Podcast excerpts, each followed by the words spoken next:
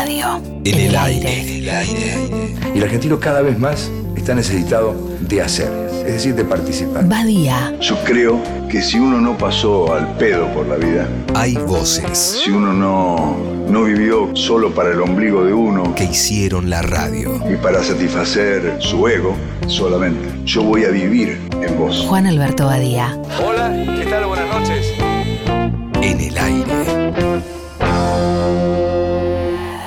Siempre.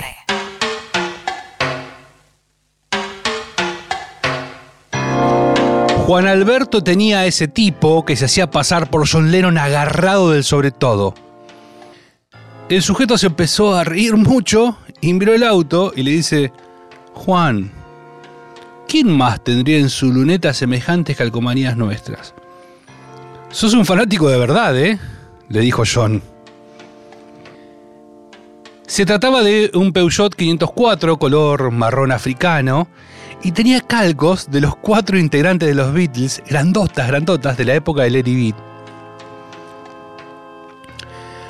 Juan Alberto recuperó su postura, se enderezó, le pidió perdón, recogió los anteojos que le había tirado, le devolvió el sombrero y le preguntó si quería manejar.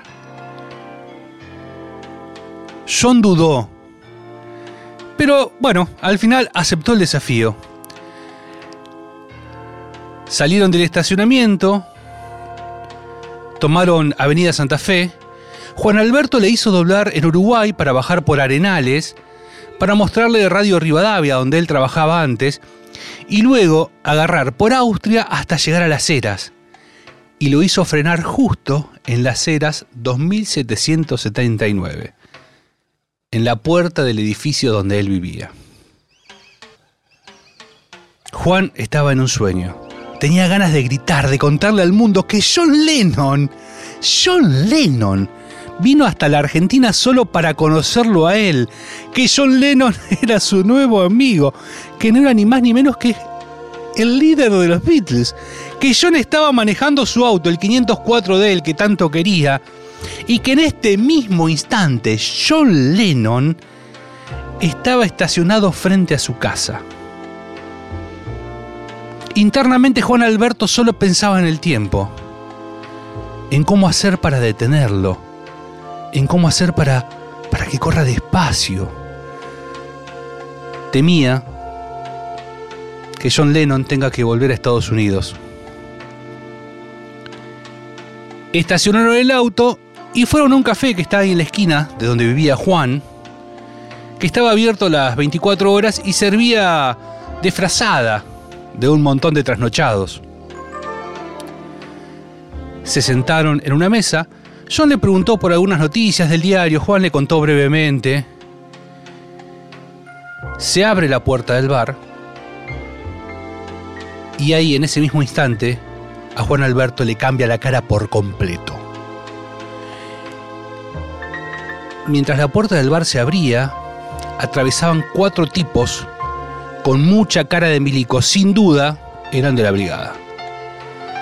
Uno rubio, de pelo corto, de unos 30 años, ojos claros, mirada fría con una sonrisa falsa y temeraria, se para frente a la mesa de espaldas a John Lennon. Juan Alberto temblaba, transpiraba, su cuerpo se murió por un instante, su cabeza iba a mil y se preguntaba, ¿y si lo reconocen? ¿Cómo le explico yo? ¿Cómo explicamos que John Lennon? No nos van a creer. John tendrá drogas encima. Juan Alberto estaba cooptado por el terror. Sabía que no le creerían que ese sujeto que lo acompañaba era John Lennon. Y que en el mejor, en el mejor de los casos, terminarían presos. Juan Alberto temía lo peor. Look at me. Who am I supposed to be? Who am I supposed to be? Look at me.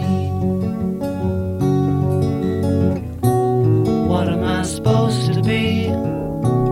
What am I supposed to be? Look at me. Oh, my love. Oh, my love. Here I am.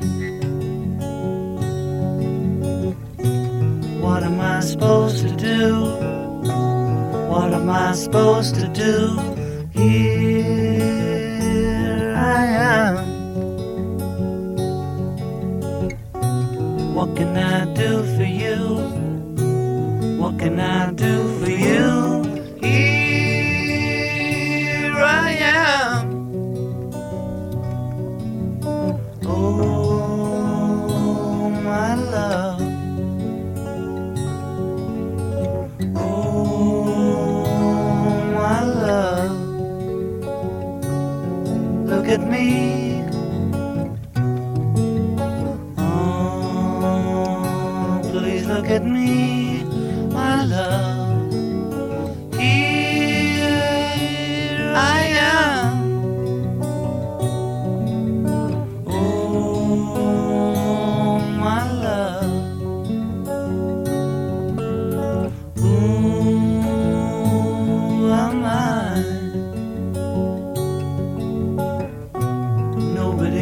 But me.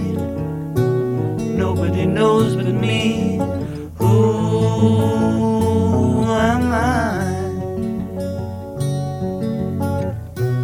Nobody else can see. Just you and me.